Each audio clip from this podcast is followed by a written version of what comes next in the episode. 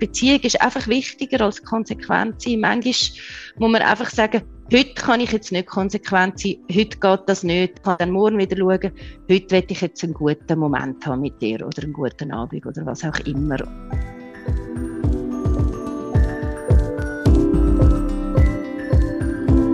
Mal ehrlich, der Podcast von Any Working Mom. Wir würden gerne alles wissen, immer souverän und nie überfordert sein. Aber mal ehrlich, das schaffen wir nicht. Was wir können, ist mit interessanten Menschen reden oder dazulernen. Seit 40 Jahren schon gibt es den Elternnotruf. Es ist eine Beratungsstelle für Themen wie Familie, Krise, Entwicklung oder Erziehung. Man erreicht den Elternnotruf per Telefon, per Mail oder via Chat. Und das alles ist kostenlos. Zusätzlich gibt es in den Büroräumen oder per Video persönliche Beratungen, die kostenpflichtig und einkommensabhängig sind. Ich hatte einen Call mit Yvonne Müller. Sie ist Co-Geschäftsleiterin vom Elternnotruf. Und sie hat ganz vieles erzählt, wo Eltern Mut macht zum Hilfe holen. Oder wo vielleicht schon beim Hören von diesem Podcast gut tut und hilft. Viel Spaß! Was sind Notrufe, so klassische, die zu euch kommen? Also häufig, wenn es wirklich akute Notsituationen sind, die Eltern aus Konfliktsituationen an mit Kindern. Also das würde ich jetzt sagen, ist am häufigsten eigentlich so mit Jugendlichen so etwas vom ja krasseren, wo ich mich jetzt erinnern mag. Bei mir ist eine Mutter, die sich im Badzimmer eingeschlossen hat, weil sie dem Kind zu lang, also dem jugendlichen Kind zu lang Kästchen weggenommen hat und dass der Jugendliche vor dem Badzimmer am Toben war und sie nicht gewusst hat, was machen, hat gefragt hat, ja, was mache ich jetzt? Muss ich Polizei rufen? Das ist so ein krasser Notfall und so die kleineren Notfälle, wo aber genauso schlimm sind für die Eltern, ist einfach, wenn sie so in einer Erschöpfung sind und einfach nicht mehr mögen. Letztens hatte ich auch eine Mutter, gehabt, wo ich zwei Kinder gehört habe, brüllen im Hintergrund, kleine Kinder und die Mutter, die ist so erschöpft und, und hat nicht mehr mögen, dass sie im Moment Energie gehabt, um die Kinder zu beruhigen. Und da hat es dann sehr wenig gebraucht, um zum mit ihr zu schauen, wie kommt sie wieder in eine Ruhe rein, um jetzt können auf die Kinder zugehen, um die beruhigen, um ihre Bedürfnisse befriedigen. Und dann haben wir wie abgemacht, jetzt macht sie das erste Mal das. Wir haben eine kleine Atemübung dann gemacht in dieser Situation.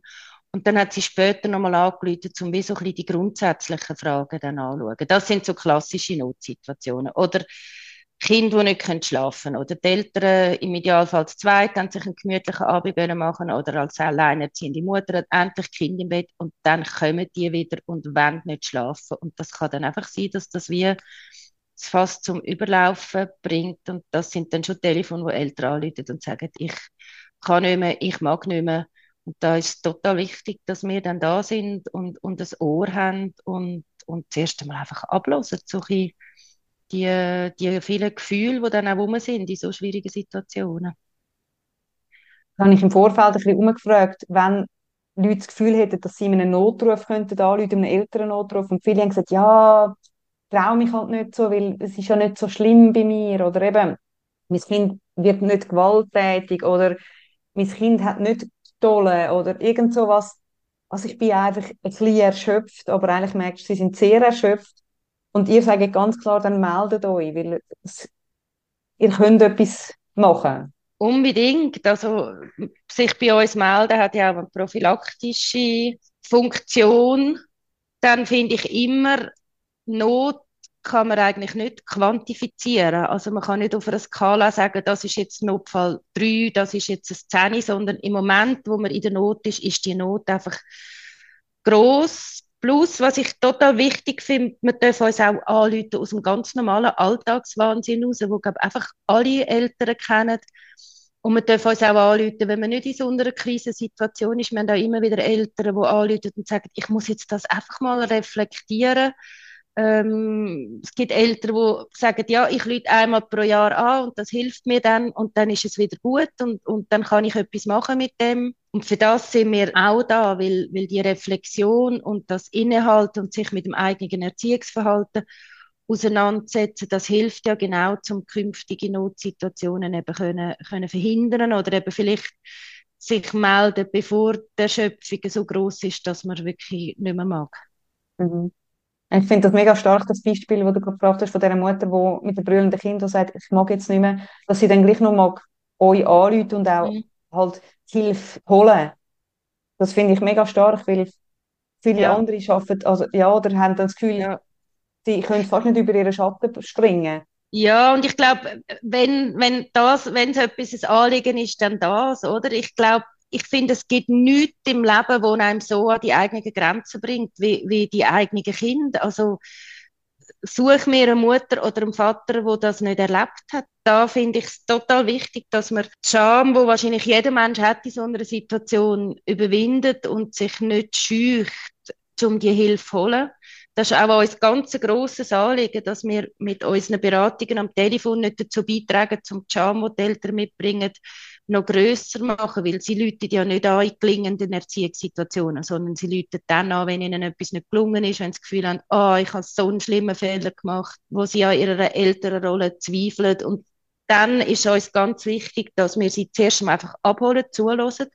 Es gibt immer wieder Telefon, wo ich fünf, zehn Minuten einfach nur höre und vielleicht ab und zu mal noch hm, sagen, damit die Eltern noch wissen, dass ich, dass ich da bin und, und dass wir sie dann stützen und, und stärken in ihrer Elternrolle und nicht, nicht werten. Das ist etwas, was uns sehr, sehr wichtig ist in der, in der Beratung. Und etwas, was mir auch sehr wichtig ist, ist zum Beispiel dann nicht beschwichtigen, oder? Weil es passiert einfach, dass Eltern Fehler machen und dann ist es nicht hilfreich zu sagen, nein, nein, sie haben keinen Fehler gemacht, aber dann geht es wiederum, die Fehler auch einzuordnen. Und die meisten Eltern, die bewegen sich im Good Enough Range als Eltern und das lange. Und Kinder werden auch nicht wegen einem Fehler, wo Eltern gemacht haben, dann gerade einen grossen Schaden nehmen. Aber das sind natürlich Ängste, mit denen Eltern bei uns anrufen.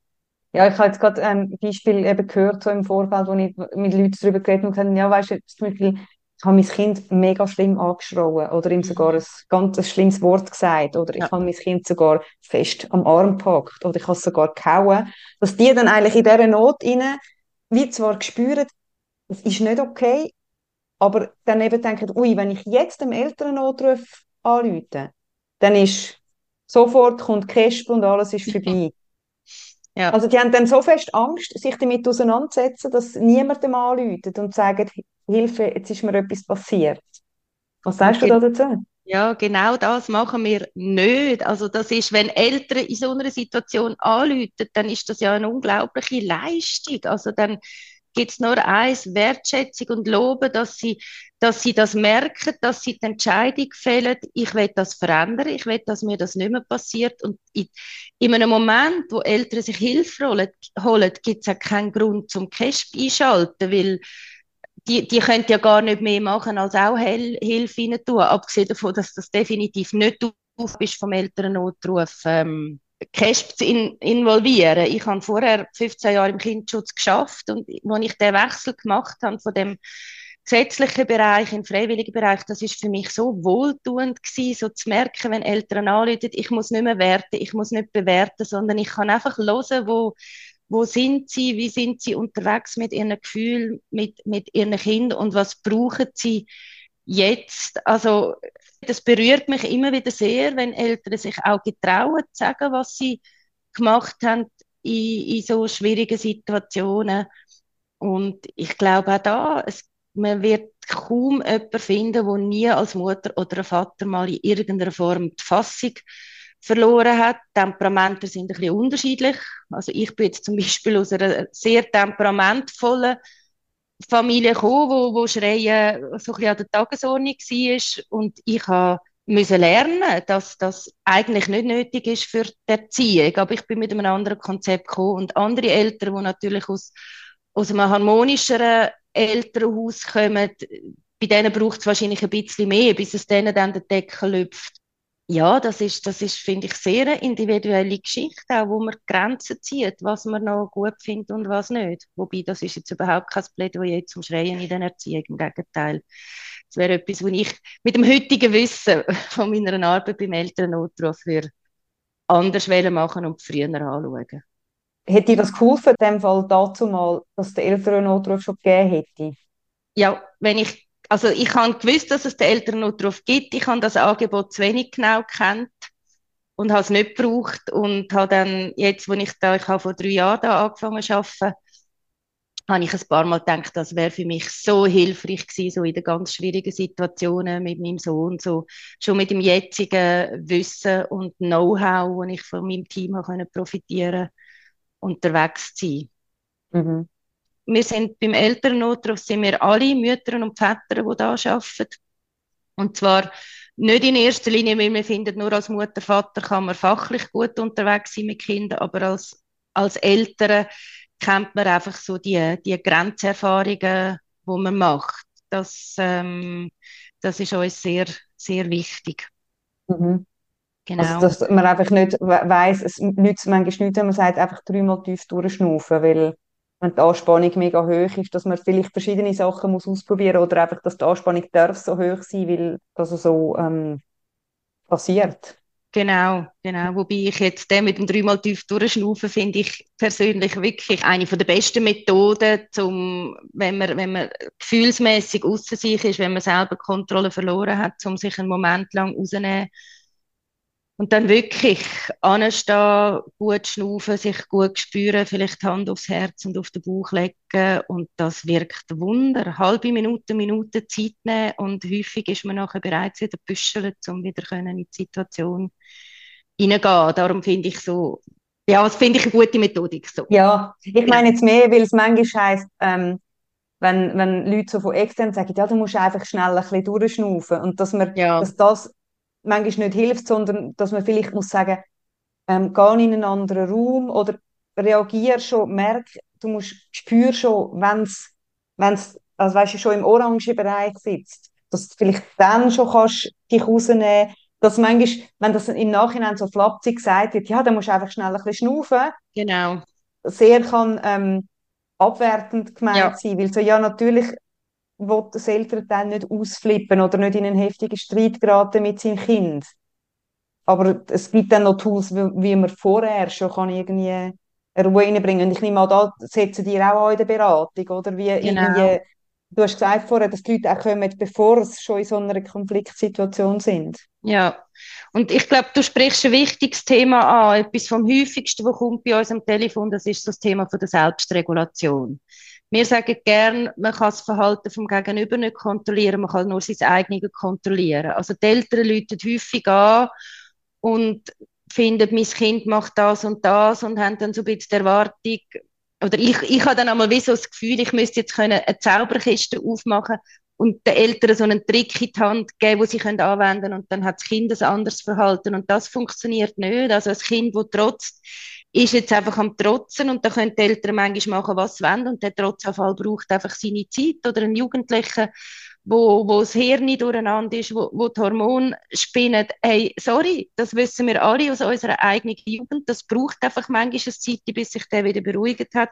Und dann in diesen Situationen geht es darum, wie gehen wir als Eltern mit dem um? Wie gehe ich als Mutter mit diesen überbordenden Gefühlen um von meinem, von meinem Kind, von meinem Jugendlichen? Wie kann ich mein eigenes Verhalten kontrollieren, dass ich nicht muss mit in die Gefühle einsteigen? Also wie kann ich die, die coole bleiben, wo mich trotzdem das Kind beruhigt, wo das Kind, wo nicht schlafen will, wo halt anerkennt, aus welchen Gründen auch immer, dass es jetzt nicht schlafen will, versucht herauszufinden, was braucht damit es dann irgendwann wieder geht. Ähm, und wo der, der Ärger über, über das, dass es jetzt anders läuft, als, als dass ich das eigentlich geplant habe, oder die eigene Frustration auch. Das sind ja auch dann Frustrationen, die wir erleben, wo das wie kann zurückstellen und sich bewusst entscheiden, ich gehe jetzt nicht in einen Machtkampf mit meinem Kind, sondern ich bleibe draußen. Oder wenn ich so merke, das hast jetzt du auch angesprochen, oder wenn ich merke, da fängt sich jetzt so ein Machtkampf an, anbahnen. Und das finde ich ist die große Kunst auch, dass man das wirklich eben merkt dann habe ich die Möglichkeit zum rausgehen. Also wenn ich mich trainiere darauf, dass, dass ähm, zu erkennen, in dem Moment, wo ich es erkenne, habe ich die Wahl zum Aussteigen. Mhm. Für das also muss man ja auch Fehler machen, um das überhaupt genau. zu erkennen, wo ist, wo ist die Grenze ja, überschritten ja. Gewesen, ja. Mein Sohn zum Beispiel hat sehr gern, der ist natürlich ein Eulen und ich ein Lerche, der hat dann gern zu Abend, so am 11 Uhr, hat er noch gern Grundsatzdiskussionen mit mir geführt und das habe ich dann irgendwann gelernt zu merken, weißt was, nicht heute, das machen wir morgen. Und dann muss man sich halt manchmal aufschreiben, dass man es nicht vergisst, um so etwas dann wieder, wieder aufzunehmen. Mhm. Haben die dann von, von allen Altersstufen ein bisschen Unsicherheit? Es gibt jetzt gerade, also was wir erleben in unserer Community, weißt, dass wir Leute mit sehr kleinen Kindern haben wahnsinnig viele Unsicherheiten und dann mhm. vor allem und dann mit Teenagern kommt dann einmal so die Extremsituationen, die dann nochmal so krass aufkommen. Ja, ich, wir haben alle Altersgruppen. Also wir beraten ja zu allen Altersgruppen. So das Einzige, also grundsätzlich alles, was medizinisch ist, da verweisen wir sofort. Also da lassen wir uns auch nicht auf irgendwelche Eigenerfahrungstests raus, sondern verweisen mhm. auch Kinderspitäler und Hotlines. Und wenn sie so Fragen rund ums Stillen sind, dann verweisen wir auf die Mütter-Väter-Beratung. Und in allen anderen Fällen erklären wir es eigentlich für zuständig und es läutet auch wirklich Eltern an, also auch Kindergarten unter Mittelstufe, da gibt es ja so viele Unsicherheiten. So eine der häufigsten Fragen, die kommt, ist, ist das normal? Also solche Eltern, die spüren, mein Kind ist vielleicht nicht ganz im Durchschnitt entsprechend und versuchen herauszufinden, müssen sie jetzt da etwas machen oder nicht, können sie das laufen lassen. Häufig dann auch Frust mit Kindergärtnerinnen und Schulen, wo halt Kinder, die nicht jetzt ein 0815 Verhalten haben, häufig nicht können begegnen und dann die Frage, wie gehen sie mit dem um? Also wir haben auch neben Krisen- und Erziehungsberatung machen wir auch einfach viel Triage mit den Eltern zusammen überlegen, welches ist die richtige Stelle, wo müssen sie sich Hilfe holen. Allenfalls auch die Frage, ist eine Abklärung angezeigt oder nicht? Diese Fragen kommen schon auch. Und im Kleinkindbereich, ich würde jetzt mal sagen, so die Erschöpfung, die ist vor allem im Kleinkindbereich anzusiedeln, halt in Kombination damit, dass die Elternbeziehung mega, also die Paarbeziehung der Eltern muss zurückstehen hinter den Bedürfnissen der Kleinkind, dass der Schlaf zu kurz kommt, all diese Sachen. Und dann halt eine ganz grosse Verunsicherung, wenn man das erste Kind hat und so merkt, ich kann mein Kind nicht in jeder Situation beruhigen, ähm, dass man sich muss auch an das neue, neue Leben auch gewöhnen, das gibt schon auch viel. Also ich kann mich selber noch so gut erinnern, als ich Mutter geworden bin, so der, der Rollenwechsel und der, der Autonomieverlust, mit dem habe ich lang gekämpft. Und im Nachhinein denke ich, oh, das sind irgendwie die ersten zwei Jahre so streng gewesen. Wenn ich gewusst hätte, wie wenig zwei Jahre sind im Vergleich, mein Sohn ist jetzt gerade 18 geworden, oder? Dann wäre ich viel gelassener gewesen. Aber wenn man drinsteckt, dann weiß man das einfach nicht. Und ich weiß auch nicht, ob es nützt, wenn einem das andere sagen. Die Leute haben mir immer gesagt, oh, die Zeit ist so schön, du sie geniessen. Und ich habe immer gedacht, was genau meinen die jetzt genau damit? Und was vorbei war, habe ich gewusst, was sie gemeint haben. Ja, aber dass sie in dem Moment halt gleich streng ist, gell, das ist... Es ist unglaublich streng. Ja, ja. ja. Aber ich finde das mega schön, die vielen Beispiele, die du aufzeigst. Weil das genau zeigt, eben, wenn ich unsicher bin und sage, jetzt ist Kindergärtnerin gekommen und sagt, mein Kind ist irgendwie nicht 0815, mhm ähm, dass das auch schon ein Grund ist, zum euch anzurufen. Oder dass eben, ich bin so erschöpft. Ich habe das Gefühl, kann mein Kind nicht beruhigen. Man darf auch anrufen. Ich finde das so wichtig. Weißt du, die Botschaft, hey, es, ist nicht, es muss nicht um Leben und Tod gehen. Hm, nein. Und man muss, man muss nicht schon halb mit einem Bein in der Klinik stehen. Man darf anrufen und Hilfe holen. Genau. Ich möchte nochmal bestätigen, dass das genau so ist, oder? Dass das in jeder Lebenssituation einfach, einfach erlaubt ist, um sich Hilfe und Ohr und Austausch und, und Reflexion holen. Gibt es auch so Sachen, so Anrufe, weißt du, Mühe mit den, mit den Eltern, also mit den Großeltern, Schwiegereltern, zum Grenzen setzen? Sind das auch Sachen, die zu euch kommen? Das kommt auch, ja, natürlich. Das ja. ist, äh, also wir haben manchmal auch Großeltern, Schwiegereltern, Nachbarn, die selber, Nachbarinnen, die selber anrufen. Okay. Aber spannend, natürlich auch das andere, oder? Wir können natürlich auch viel, sind ja nicht immer nur Konflikt mit den Kindern, sind manchmal auch Konflikt mit dem, mit dem Umfeld.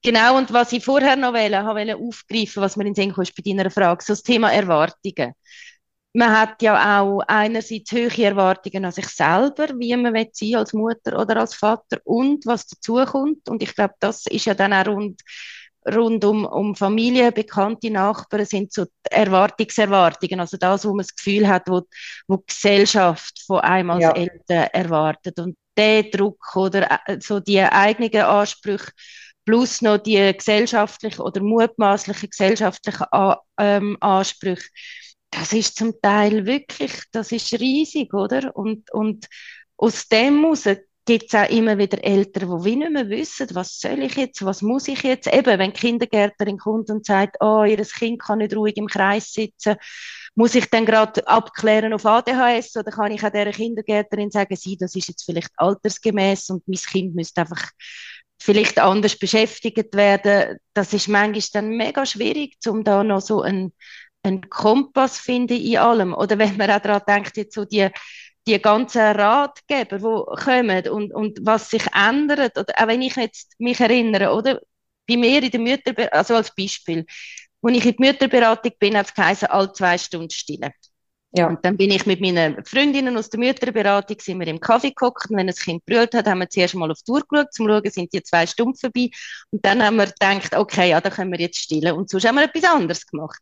Und ja. heute ist das total anders. Heute, jetzt fällt mir das Buch wieder nicht ein, wie es heißt. Es gibt das Buch ah, Artgerecht, genau. Ja, von der Nicola genau. Schmidt. Ja, ja genau. Ja. Wo, wo ich jetzt bei meinem Gottemädchen und bei anderen jungen Müttern erlebe, wo man einfach viel direkter auf Bedürfnisse der Kinder eingeht. Und so dann als Mutter nicht das Gefühl habe, ich habe damals alles falsch gemacht oder auch jetzt, dann kommt wieder etwas Neues und dann nicht gerade alles wieder in Frage stellen, sondern bei sich bleiben, das finde ich eine hohe Kunst.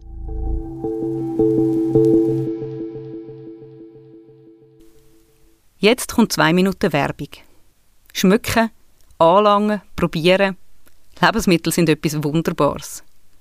Haltest du auch ab und zu auf einem Spaziergang an bei einem Hoflädeli und suchst dir etwas Kleines aus, wo dann besonders ist? Irgendwie schmecken Produkte einfach anders, wenn man ProduzentInnen dahinter spürt. Meine Spaziergänge führen mich nicht so weit. Zum Beispiel nicht auf Sizilien. Es gibt ein rechtes Gemule, wenn wir so weite Spaziergänge würden machen Und trotzdem kann ich Produkte direkt ab sizilianischem Hof kaufen. Zum Beispiel Wildfenkel-Pesto von der Kooperativen Val di Bella. Das alles geht dank Crowd Container.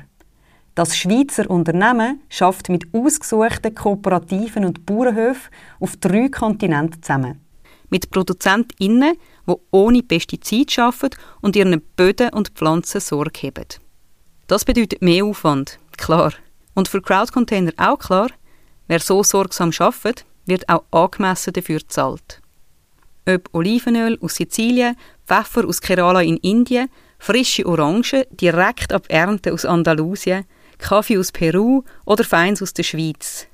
Crowdcontainer macht Sammelbestellungen, bei denen du online ökologische Lebensmittel kannst kaufen Du siehst auf crowdcontainer.ch, wann welcher Bestellzeitraum endet und welche Produkte du kannst posten Das heißt, es ist halt nicht alles jederzeit verfügbar und auch nicht husch husch. Und genau das finde ich eben so schön und sinnvoll. Was du übrigens auch siehst auf crowdcontainer.ch, wie der Preis zustande kommt. Volle Transparenz. Das ist für mich ungemein wertvoll und eine echte Revolution in der Lebensmittelbranche. Und jetzt willst du auch probieren, gell? Mit dem Code mal ehrlich 10 alles zusammengeschrieben und dann ein 1 und ein 0 hinten dran, erhaltest du 10 Franken Rabatt auf deine Bestellung. Den Code und den Link zu Crowdcontainer findest du in den Show Notes. Ein guter. Und jetzt geht's weiter mit dem Podcast. Oder was ich gerade Eltern, die zum Beispiel mit ihren eigenen Eltern so ein bisschen im Clinch sind, immer wieder sagen, erklärt doch einfach euren Eltern, wieso ihr das und das so macht. Und manchmal hilft das, wenn man nicht, nicht recht haben sondern wenn die Eltern können sagen, wir haben damals aus diesen und diesen Gründen so gemacht und würden das jetzt auch mit den Enkelkindern so machen. Und die heutigen Mütter können, oder Väter auch können sagen, hey, aber bei uns ist es jetzt ähm, aus diesen und diesen Gründen anders. Und ich finde, so Fragen stellen und verstehen, das hilft dann häufig, damit aus einem Konflikt nicht mehr ein Konflikt bleibt, sondern, sondern dass es einfach unterschiedliche Haltungen und Lebenserfahrungen auch sein können Und Kinder können ja mit dem in der Regel umgehen. Kinder wissen, ich habe eine Elternwelt und eine Großelternwelt, so wie sie manchmal auch eine Vater- und eine Mutterwelt haben, sogar wenn die Eltern zusammen sind. Niemand ja. Erzieht Kind deckungsgleich. Also Kinder spüren auch die Nuancen, spüren sie gut. Ja, und gerade das, was du den Großeltern sagst, dass man halt, äh, das schön, wie du beschreibst, dass man vielleicht einander sagt, schaut, wir machen es jetzt aus dem Grund so, wir wollen aber nicht abwerten, wie ihr es damals gemacht habt, weil damals habt, habt ihr es nach bestem Wissen und Gewissen genau, gemacht. Genau. Ja. Jetzt machen wir es anders, was nicht ja. bedeutet, ihr habt irgendetwas falsch gemacht. Ja, genau. Und ich finde der Ausdruck nach bestem Wissen und Gewissen, der gefällt mir sehr, weil alle Eltern machen es so gut, wie sie können und haben auch ihre guten Gründe für, für ihre Handlungen. Und das finde ich total wichtig, dass man das respektiert. Und ich meine, natürlich hat es dann irgendwo Grenzen, dann, wenn wirklich Misshandlungen stattfinden, dann ist es wie nochmal eine andere Geschichte. Aber sogar dort, oder? Niemand misshandelt sein Kind absichtlich, oder? Auch dort, das sind Eltern, wo, wo andere, wo schlimme Geschichten dann mitbringen, oder? Aber natürlich. In einer Not sind, ja. Genau, auch sie sind in einer Not und dann braucht es dann einfach allenfalls halt eine andere Form von, von Hilfe, Unterstützung. Mhm. Mhm. Das macht ihr dann auch, wenn ihr irgendwie wie merkt, ähm, eben das ist jetzt ein, ein Konflikt oder so, wo, wo ihr nicht mit einer telefonischen Beratung oder auch mit einer Vor-Ort-Beratung weiterkommt, dass ihr dann eigentlich ein Triage bildet, wie könnte man das weiterverweisen? Ja, machen wir eigentlich noch nicht. Also Telefonberatung muss man sich wie vorstellen, da ist jedes Telefon ist eine abgeschlossene Beratung. So eine durchschnittliche ja. Telefonberatung geht zwischen 30 und 45 Minuten. Und wir tun auch keine, zum Beispiel Aktennotizen über den Inhalt, den wir besprochen haben, machen. Wir tun für die Statistik erfassen, dass wir das ausweisen können ähm, für Kantone. Aber wenn ich jetzt jemanden am Telefon habe und die Frau oder der Mann läutet zwei Monate später wieder an, dann kann ich mich häufig noch an die Stimme erinnern und manchmal kommt es dann auch wieder, aber ich kann nicht jetzt äh, irgendwo nachschauen, was ich dort besprochen habe. Also klar machen wir Notizen, aber die vernichten wir auch. Ja. Und aufgrund von einem Telefon würden wir jetzt auch sicher nicht, nicht irgendwie Meldungen machen. Es gibt natürlich schon Situationen, wo wir merken, da hat es jetzt wirklich so Kinderschutzthemen im Hintergrund. In der Regel spüren wir dann aber auch, dass schon andere Institutionen involviert sind. Also das gibt es eigentlich nicht, dass sonst, dass, dass eine, kind, eine Kindesgefährdung um ist und es ist nur der Elternnotruf drin. Also ja. wir werden wir werden nicht aktiv. Es gibt ähm, vor Jahren vielleicht einmal eine Ausnahme. Also ich habe mal eine Mutter am Telefon gehabt, kann ich mich jetzt erinnern, wo wirklich so die postpartale Depression so entgegen ähm, hat, wo, wo ich sie dann äh, wirklich coacht habe, dass sie sich jetzt Hilfe holt, aktiv. Und das hat mich dann so nicht losgelassen, dass ich am anderen Tag nochmal angerufen habe, zum, gefragt, zum fragen, ja. wie es ihr geht. Aber auch das, das ich würde sagen, das haben wir wahrscheinlich alle so plus minus einmal pro Jahr, dass wir dann so eine Beratung wirklich nicht loslassen können. Ja. Und ich glaube, was ich total wichtig finde, wir sind 15 Beraterinnen, Berater zusammen mit der Springerin, die Telefonberatung machen. Wir haben einen intensiven Austausch im Team, wir machen Intervision, wir machen Supervision und wir können auch immer wieder, ähm, wenn wir belastende Beratungen haben, uns gegenseitig Hilfe holen. Wir haben so einen Chat, wo man dann reinschreibt, hat jemand kurz Zeit, für ein Coaching und dann kann man eine Beratung nachher besprechen. Und es kann auch mal sein, dass man am Telefon sagt, Sie, da bin ich jetzt die falsche Person, das muss ich jetzt mit einer Kollegin besprechen und ich lüte zurück. Es kann auch mal sein, dass es ein Thema kommt, wo man jetzt merkt, das geht mir Witz nicht, weil ich das vielleicht gerade in meinem eigenen Leben habe, dass man dann darf sagen, ja, jetzt läutet mir eine Kollegin oder ein Kollege zurück Genau, mhm. mir geht das einmal ein so, wenn das Thema digitale Medien kommt, das habe ich in meiner Erziehung auch nicht so optimal gelöst. Da muss ich immer, wenn so Anfragen kommen, ein bisschen leer schlucken und überlegen, fühle ich mich jetzt da wirklich gerade in der Lage, um mit dem zu arbeiten oder nicht. Und wenn nicht, dann frage ich jemand anders, ob die allenfalls könnte die Beratung ja. übernehmen und das finde ich total wichtig. Wir funktionieren so ein bisschen, mir kommt immer so das Bild vom Uhrwerk und so, dass es so zusammen unterwegs sein und einander unterstützen, das finde ich einfach etwas wahnsinnig Tolles zum Schaffen. Und ich finde es auch wunderbar ehrlich, dass man bei gewissen Sachen sagt, schauen Sie, ähm, ich sehe gerade Ihre, Ihre Not, aber bin keine gute Person, um das, weil ich habe zum Beispiel das auch nicht so gut gelöst oder bin da auch sehr unsicher. Das zeigt ja auch, wie denen, es, es gibt nicht irgendwelche Menschen, die alles im Griff haben und sie haben es nicht, sondern jeder von uns hat Unsicherheiten und dann dürfen wir die auch zeigen und ähm, genau. finde ich mega genau. schön. Ja. ja. also ich, ich, tue, ich versuche ja. jetzt schon in der Beratung nicht gerade meine ganz eigene Unsicherheit anzulegen, oder? Aber ja. manchmal kann es hilfreich sein. Also das ist ja. ja. auch in der Beratung generell immer wieder die Frage, wann ist es angebracht, dass man eigene Erfahrungen bringt oder nicht. Und da finde ich es immer ganz wichtig, dass ich mir überlege, geht es jetzt nur darum, dass ich von mir erzähle, das langt nicht als Grund, aber kann es sein, dass wenn ich von mir erzähle, dass das dann vis-à-vis -vis etwas bringt, dann kann das durchaus sinnvoll sein. Mhm. Ich finde es mega schön, was du vorher gesagt hast, dass ähm, eine Beratung etwa 30 bis 45 Minuten geht. Weil auch das ist, wo ich Leute im Vorfeld gefragt habe, was stellst du dir vor, haben sie gesagt, ja, dann wird man vielleicht auch schnell wieder, weißt, so ein bisschen, also abgewimmelt ist das falsche Wort, aber ja, man hat dann halt zehn Minuten, wie wenn man manchmal in eine Arztpraxis geht und mhm. weiß, eigentlich darf man nicht viele Themen ansprechen, weil der kann nur nach diesen Paxpunkten abrechnen mhm. und nach 15 Minuten müsste man eigentlich wieder draußen sein. Ähm, ah, obwohl spannend, viele, ja. Also viele Ärztinnen machen das auch nicht so, aber manchmal hat man halt gleich das Gefühl, man vergütet jetzt die Zeit von dieser Person ähm, dass es bei euch auch, eben, dass man auch darf, 30 bis 45 Minuten ein Thema besprechen und nicht kurz gelost wird, ah ja, wie schlimm ist es, okay, gut, ähm, ich gebe Ihnen schnell zwei Tipps, dann können wir wieder abhängen, sondern man kann es besprechen. Ja, ja, das finde ich, finde ich total schön. Also ich weiss noch, wenn ich da angefangen habe zu arbeiten, bei uns bei der Einführung ist es so, dass man dann eigentlich bei allen, die vor Ort arbeiten, wir haben auch viele, die von daheim den Telefondienst machen, bei denen, die vor Ort arbeiten, geht man einen halben Tag hospitieren, da kann man dann zulassen bei diesen Telefonen, wo die, die anrufen, einverstanden sind. Und ich habe das so also eindrücklich gefunden, meinen meine Mitarbeiterinnen damals zuzulassen, wie äh, am Anfang kommt das Anliegen und dann hat es einmal wie so einen Bogen gegeben, wo man so ganz weit weg von dem Anliegen ist. Und viel geht es dann wirklich um Gefühl, um, um die Gefühl benennen, warnen, dann auch, auch mal verbrüllen am anderen Ende. Und irgendwann ist man, dann hat man dann den Bogen wieder zurückgemacht zu der Ursprungsfrage und manchmal wird die dann erst am Schluss beantwortet oder man merkt, sie ist im Laufe des Gesprächs beantwortet worden und man kann es am Schluss nochmal zusammenfassen. Und meistens spürt man, wie, ich glaube, beide spüren das wie gleichzeitig, jetzt ist eigentlich das Anliegen beantwortet. Und dann mit der einen schließt man dann ab und bei der anderen kommt dann plötzlich nochmal etwas. Oder wir, jetzt ist das Thema Gewalt ist jetzt so in den Medien und die wenigsten Eltern Leute da und sagen, jetzt habe ich mein Kind geschlagen. Das gibt es auch, dass jemand sagt, jetzt ist mir das erste Mal die Hand ausgerutscht und ich finde es so schlimm, was mache ich jetzt?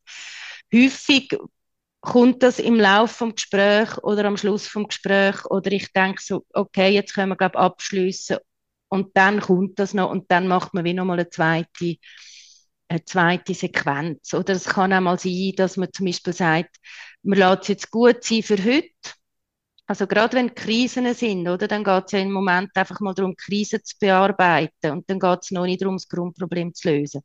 Dass man sagt, wir, wir schauen jetzt, wie kommen sie aus dieser Krise um und wenn sich dann alles wieder beruhigt hat, dann dürfen sie auch nochmal anrufen, um dann wie generell so wie weiter ähm, besprechen. Und das ist dann halt mit jemand anderem oder manchmal gibt es dann auch, dass jemand anläutet und sagt, oh, ich habe jetzt mit deren und der Beraterin, Berater geredet und kann ich das nochmal? Und dann sagen wir dann einfach, wenn jemand wieder Dienst hat und dann können die, die anläuten, entscheiden, kann ich so lange warten oder geht es jetzt für mich auch, das mit einer neuen Person zu besprechen? Und vielleicht einfach noch zu dem, wie wir ähm, so fachlich unterwegs sind. Ich weiß nicht, ja, ob das gern. noch interessiert. Wir sind alles ähm, Sozialarbeiterinnen, Pädagoginnen oder Psychologinnen mit beraterischer Zusatzausbildung oder therapeutischer Zusatzausbildung. Also, dass es euch gibt, ist eh mega toll, aber wenn du jetzt im Alltag würdest sagen, wenn jetzt jemand mit einem Problem an mich tritt, also zu dem an, dass ich kann sagen, hey, Leute kommen Eltern noch darauf an, was findest du ist wichtig, wie ich dieser Person begegne? Wenn jemand zu mir kommt und sagt, ich fühle mich gerade so überlastet. Mhm. Ja, ich würde glaube sagen, als erstes mal nicht beschwichtigen, sondern zulassen, ernst nehmen, sagen, äh, Verständnis zeigen für die Situation, Wertschätzung finde ich etwas total Wichtiges. wenn jemand findet, ich bin eine schlechte Mutter, dann nützt es nichts, wenn man sagt, nein, du bist eine super Mutter, weil in dem Moment fühlt sich die schlecht und dann sagen, oh, jetzt, das tut mir leid oder, oder einfach, einfach einmal hören. Ich glaube, hören, warnen, zuhören, das finde ich total wichtig und mhm. Auch nicht gerade mit Ratschlägen kommen. Also man ist ähm, so im Alltag, finde ich, ist man unglaublich schnell mit Ratschlägen und so eine Frage zum Beispiel, die ich finde, geht dann häufig vergessen, ist so ein die Frage, was haben Sie schon gemacht? Oder ich jetzt im privaten Umfeld, was hast du schon gemacht? Oder das fragen wir am Telefon. Bevor ja. wir anfangen, mit den Leuten überlegen, mit den Eltern überlegen, was sie noch machen können, fragen wir, was sie schon, was sie schon mitgebracht haben. Oder ich mhm. kann mich, auch wieder so ein Beispiel aus der eigenen Erfahrung. Ich hatte eine Zeit, gehabt, wo mein Sohn klein war, wo er gehauen hat. Und eine andere Mutter hat auch gehauen.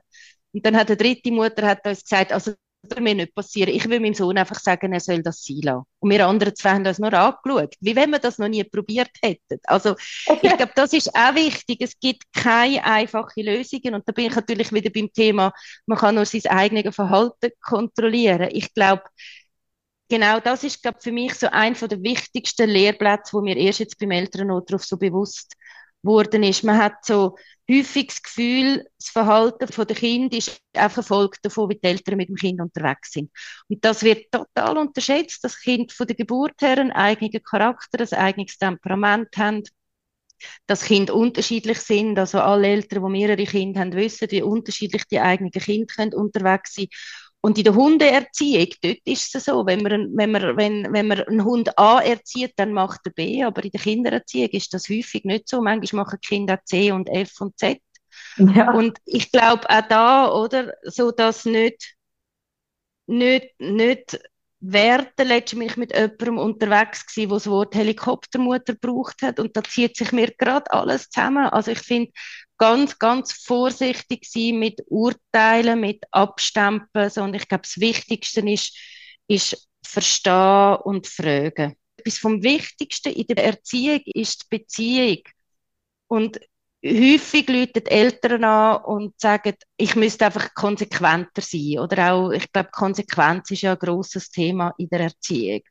Und ich glaube, das ist auch etwas, wo, wo, wo man durchaus auch im Privatbereich kann sagen, Beziehung ist einfach wichtiger als konsequent sein. Manchmal muss man einfach sagen, heute kann ich jetzt nicht konsequent sein, heute geht das nicht, da kann dann morgen wieder schauen, heute will ich jetzt einen guten Moment haben mit dir oder einen guten Abend oder was auch immer. Und ich glaube, das kann man durchaus ähm, auch den, den Freundinnen, wenn sie kommen und Lampen haben, sagen, schauen, was brauchst du jetzt du, um mit deinem Kind wieder in einen guten, in einen guten Kontakt hineinkommen und nicht Ratschläge, wie kann man noch konsequenter und noch strenger sein.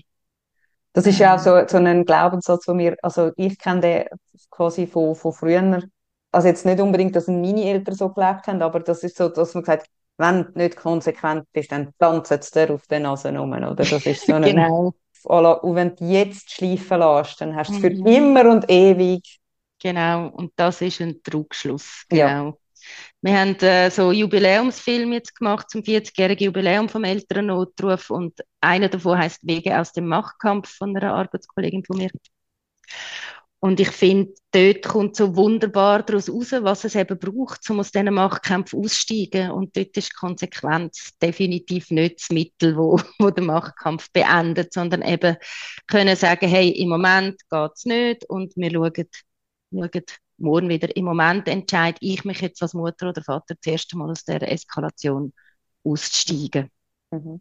Magst du noch mal schnell sagen, zum Abschluss, die, das mit dem Schnaufen, wo du vorher so schön erklärt hast. Mhm. Hand auf die Brust oder Hand auf den Bauch und wie, wie, wie funktioniert das? Ja, also zuerst einen guten Ort suchen, wo man allein ist, wo nicht gerade ja. das Kind am Rockzipfel hängt natürlich. Ähm, bei, beide, beide Füße auf den Boden, ein bisschen hüftbreit anstellen und dann ähm, tief einschnaufen, ganz, ganz tief ausschnaufen, Hand aufs Herz. Und wenn man sie frei hat, meistens hat man ja dann noch, wenn man mit dem Eltern oder auf dem Telefon ist, noch das Handy am Ohr, falls man beide Hände frei hat, die zweite auf den Bauch legen und einfach so eine halbe Minute ein- und ausschnaufen. Und manchmal kann man dann am Telefon auch noch Sätze mit den Eltern entwickeln, wo es dann können sagen, aber das würde ich jetzt, glaube ich, ein bisschen zu weit führen in dem mhm. Podcast. Mhm. Und ich merke jetzt, du bist so dran zum Schluss zu kommen. Ich glaube, etwas, wo, wo ich einfach noch mega, mega wichtig finde, ist in der Erziehung, es gibt keine Themen, die nach einer einmaligen Intervention vorbei sind. Also Erziehung ist einfach auch dranbleiben, Geduld haben und ähm, immer wieder auch, auch ausprobieren. Und so ein Grundsatz, den ich auch noch wichtig finde, ist jetzt im Umgang mit Kind, alles, was funktioniert, wiederholen und alles, was nicht funktioniert, ziehen lassen. Und jetzt komme ich nochmal wieder zurück so zu der Klingt Konsequenz super. und der Strenge. Vielleicht einmal beobachten, was mir hilft, ob es hilfreicher ist, mit dem Kind in Beziehung und in eine gute Stimmung zu kommen oder ob es hilfreicher ist, ähm, streng und konsequent zu bleiben. Mhm. Und, und was ich auch immer wieder wichtig finde und was wir, glaube alle in der Beratung auch gerne anwenden, das ist Humor. Es braucht auch mega, mega viel Humor in der Erziehung. Und es gibt, glaube ich, nichts, wo verkrampfte Situationen besser kann entkrampfen als das Lachen am, zum richtigen Zeitpunkt und im Idealfall sogar dann ein gemeinsames Lachen von Eltern und Kind miteinander. Mhm. Ja, und ich finde das mega schön, dass man auch, was es mega schwierig ist, zum sagen, es nicht immer so ähm, tot ernst nehmen, weil manchmal ist es einfach, wenn es streng ist und so, dann ist es ernst und ist es eng, aber dass man gewisse Sachen auch sagt, eben, es ist nicht, ob jetzt das Kind das Zimmer noch aufgeräumt hat oder nicht, oder ob es jetzt, also Genau. ja, man ist dann so manchmal in dem, in so in dem Film inne, dass man wie vergisst, okay, wie wichtig ist es jetzt? Oder eben, wie du sagst, ist jetzt eine Beziehung wichtiger oder dass man sagt, ich, mag, ich habe heute keine Energie mehr, um mit dir über irgendetwas zu diskutieren. Mhm. Komm, wir sitzen zusammen aufs Sofa und schauen das Büchlein an. Genau, ja, und das finde ich auch mega wichtig. Also wir Eltern, wir müssen nicht perfekt sein. Meine Mütterberaterin hat mir gesagt, hat mir gesagt, Frau Müller, wissen Sie, wie langweilig wäre das für Ihren Sohn, wenn Sie perfekt wären? Und das ist mir so geblieben, oder? Und Kind lernen ja auch von uns. Ich glaube, das dürfen wir total nicht, nicht unterschätzen, wie viele Kinder einfach immer noch von unserem Vor Vorbild lernen. Und wenn wir können Schwächen eingestehen, wenn wir einmal können sagen, ich mag nicht, oder vor allem auch, wenn wir einmal können sagen, hey, ich habe einen Fehler gemacht, das tut mir jetzt leid. Ähm, von dem lernen Kind viel, viel mehr, als wenn wir immer streng und konsequent sind. Sagt ihr, dass die Eltern in dem Fall auch bewusst, dass sie nicht das Gefühl haben, sie haben jetzt einen Fehler gemacht und läutet euch einig an und ab dann muss es also funktionieren. Genau, ja, nein, wir nennen das dann einerseits Beziehungsgesten und dann aber auch, wenn wirklich schlimmere Sachen passiert sind, auch Versöhnungsgesten, dass man wirklich dem Kind kann sagen, ja, jetzt habe ich wirklich einen Fehler gemacht und ich will dir jetzt etwas zu lieb tun. Ich koche jetzt zum Beispiel dein Lieblingsessen oder wir machen etwas Spezielles miteinander. Und dann ist es auch wichtig, dass man das dann ohne Einschränkungen macht und nicht sagt, ah, aber du hast eben dort und dort, sondern einfach kann sagen, völlig unabhängig davon, wieso es passiert ist, ich habe einen Fehler gemacht und das tut mir leid. Mhm. Dann können die Kinder das später auch besser. Mhm. Genau. Ich finde es selber manchmal mega schwierig zum Formulieren, zum sagen, schau, jetzt bin ich mega hässig gewesen und Mhm. habe irgendwie, habe irgendwie etwas eben von dir gefordert, wo, wo eigentlich keinen Sinn macht und, und dann nicht zum sagen, aber weißt du, hast mich eben Genau. wegen dem, so aufgeregt, sondern Genau. Das ist mega schwierig. Ich muss mich dann manchmal so richtig zurücknehmen und sagen, nein, ich muss jetzt nicht sagen, was es gemacht hat, dass ich hässig geworden bin. Ich muss mich entschuldigen, dass ich hässig geworden bin. Ja. That's it. Aber es ist Genau. ja. Und, und darum ist es so wichtig, dass man für so Sachen den richtigen Zeitpunkt verwünscht. Also häufig haben die Eltern das Gefühl, sie müssen gerade in der Eskalation dann eine Regelung finden. Und das ist total wichtig, dass man wartet, bis sich die Gemüter wieder beruhigt haben und dann darüber redet. Und häufig ist das noch nicht am gleichen Tag möglich. Und je nachdem, ich meine, mit Jugendlichen könnte die Auseinandersetzung zum Teil mega heftig sein. Da kann es sogar sein, dass es mal zwei Tage braucht, bis die Gemüter wieder beruhigt haben. Also da kann man glaube schon sagen, je kleiner das Kind, desto zeitnäher muss es passieren, weil sie auch dann schneller wieder vergisst und, und vielleicht dann zwei Tage später gar nicht mehr weiß, was der Anlass war. Aber wirklich warten, warten bis, bis so, so der Schock nachgelassen hat, die Ruhe wieder eingekehrt und dann das Thema aufnehmen und dann mit dem Kind auf die Meta-Ebene Ebene gehen. Und dann fällt es einem natürlich auch als Eltern leichter, dann eben genau das nicht zu machen, wie Schuldzuweisungen oder Rechtfertigungen. Das gilt auch für uns selber. Also Mhm. wir müssen auch selber unsere Gemüter manchmal wieder äh, abkühlen lassen. total. ja, bis man wieder zurück im gesunden Modus ist, im gesunden mhm. Erwachsenen und kann, äh, mhm. ja. Ja, ich finde das auch mega wichtig. Aber ich finde das schön, eben, dass ihr das auch so vermittelt, dass es wie wir alle dürfen weiterlernen und so. Ja, das ist wirklich so, ja. Gibt es noch etwas, wo wir noch nicht erwähnt haben, was dir noch wichtig ist? Ähm, ja, ich glaube, etwas ist noch so ein bisschen das Thema Netzwerk. Mhm. Also als Eltern ist man ja häufig auch oder fühlt man sich sehr allein. Und ich glaube, dann ist es nicht nur wichtig, fachliche Hilfe zu holen, sondern dann ist es wirklich ein wichtiges eigenes privates Netzwerk zu brauchen und zu aktivieren. Also, dass man sich wirklich auch nicht geniert, Eltern um Hilfe anzufragen, Schwiegereltern, wenn man eine gute Beziehung hat. Vielleicht auch mal Nachbarinnen fragen, Gott, Götti. Also, ich, manchmal hilft die Frage, sich zu überlegen, ja, wenn mich jetzt jemand würde fragen kannst du mal mit mir zusammen etwas unternehmen oder kannst du vielleicht mal ein, zwei Stunden auf mein Kind schauen, ich brauche Pause, ich mag nicht mehr. Dass man auch da sich nicht scheucht, im privaten Umfeld Unterstützung zu holen. In Krisen gibt es dann auch das Konzept vom, vom Netzwerk, wo man das dann auch wie so ein bisschen professionell kann brauchen kann. Ähm, aber ja, dass man sich wie bewusst ist, Eltern sein, ähm, wird einfacher, wenn man es auf mehr Schultern verteilt und wenn man darüber redet. Und auch je mehr man darüber redet, über, über die Sachen, die schwierig sind, desto eher kann man auch von anderen hören, dass das denen ja ähnlich geht. Also man hat ja manchmal tut man sich wie so Fassaden konstruieren, wie andere Familien unterwegs sind und hadern so mhm. mit der eigenen Welt hinter den Kulissen. Und je mehr man sich gegenseitig lässt, hinter die, die Fassade, hinter die Kulissen zu schauen, desto mehr wird einem bewusst, dass andere Familien einfach ähnliche Themen haben. Sehr oft ja alle anderen haben es im Griff, nur ich nicht. Genau. Und dann ist noch Social Media, wo, wo ähm, ja. einem, je nachdem eben halt all die älteren reinspielt, wo sie so tun, wie wenn es alle im Griff haben. Gut, es gibt jetzt mittlerweile sehr viele Gegenbewegungen, wo auch ganz viele Eltern eben zeigen, wie sie es nicht im Griff haben. Das ist ja, mega schön. Ja, aber dessen muss man sich wirklich immer wieder ja. bewusst sein. Ja, das äh, finde ich sehr wichtig. Ja. Ja, und ja, wie du sagst, und, eben das, das Netz, das ist, das ist mega wichtig, dass man das kann ja, und ich glaube, Vertrauen ist auch etwas mega Wichtiges. Also Vertrauen einerseits in sich selber als Eltern. Wir haben uns ja alle, bevor wir Kinder haben und spätestens, wenn wir Kinder bekommen, viel, viel Gedanken darüber gemacht, Vertrauen darüber, dass wir das im Großen und Ganzen wirklich gut genug machen und vertrauen dann auch rein, dass das, was wir sehen bei den Kindern, dass die Saat irgendwann aufgeht. Und das kommt ja dann häufig so ein bisschen ins Schwanken in der Pubertät, wenn Kinder frech werden und einen beschimpfen und aufsässig werden und immer denkt, leck mir, wenn die so nach außen umgehen, wie sie mit mir umgehen, schrecklich. Und die meisten so schwierigen Phasen, die sind irgendwann einfach vorbei. Also, mhm auch irgendwann habe ich gemerkt, aha, mein Sohn redet jetzt ja wieder völlig anständig mit mir und die Schlötterlis-Zeit ist vorbei.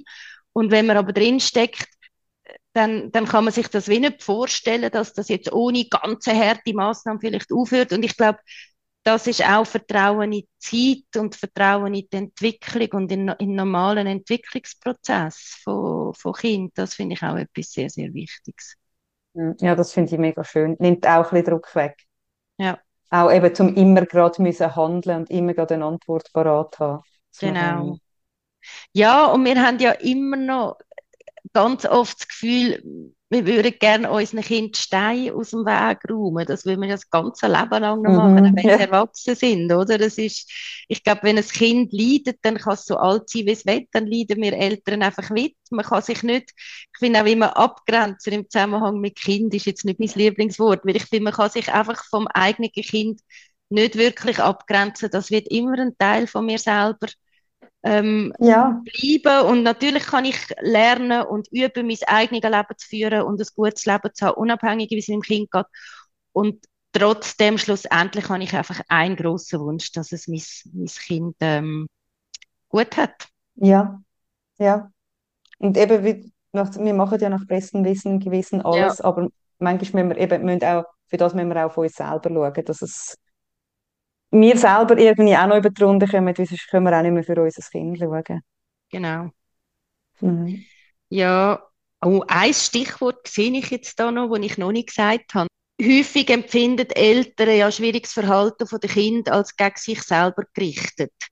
Also man hat das Gefühl, das Kind macht mich zur Feindin und das finde ich mega wichtig, dass sich Eltern bewusst sind, dass Kind das nie absichtlich machen. Die tun uns nicht absichtlich schaden und auch Jugendliche nicht. Das ist der, wenn, wenn Kinder Verhalten haben, wo gegen unsere Eltern gerichtet ist, dann ist das immer ein Ausdruck von ihrer eigenen Not und halt ihrem Entwicklungsstand anpasst und der Möglichkeit von der eigenen Emotionskontrolle. Und ich glaube, wenn uns das gelingt, in Konflikt mit dem Kind oder einfach in schwierigen Situationen mit dem Kind, uns immer wieder so ganz bewusst sagen, Moment, das ist jetzt ein Ausdruck von der Not vom Kind und nicht gegen mich gerichtet, dann kann es auch noch mal einfacher sein, um sich nicht in den Konflikt reinzuziehen. Das wäre wie noch so etwas, was ich mhm. Eltern, mhm. glaube noch gerne würde mitgeben. Ich habe mal so ein bisschen das Bild von der, von der unsichtbaren Ballerine entwickelt, dass sich Eltern manchmal auch halt so ein bisschen Ballerine müssen anlegen und dann die Sachen vom Kind so abprallen lassen, dass man selber nicht wird nass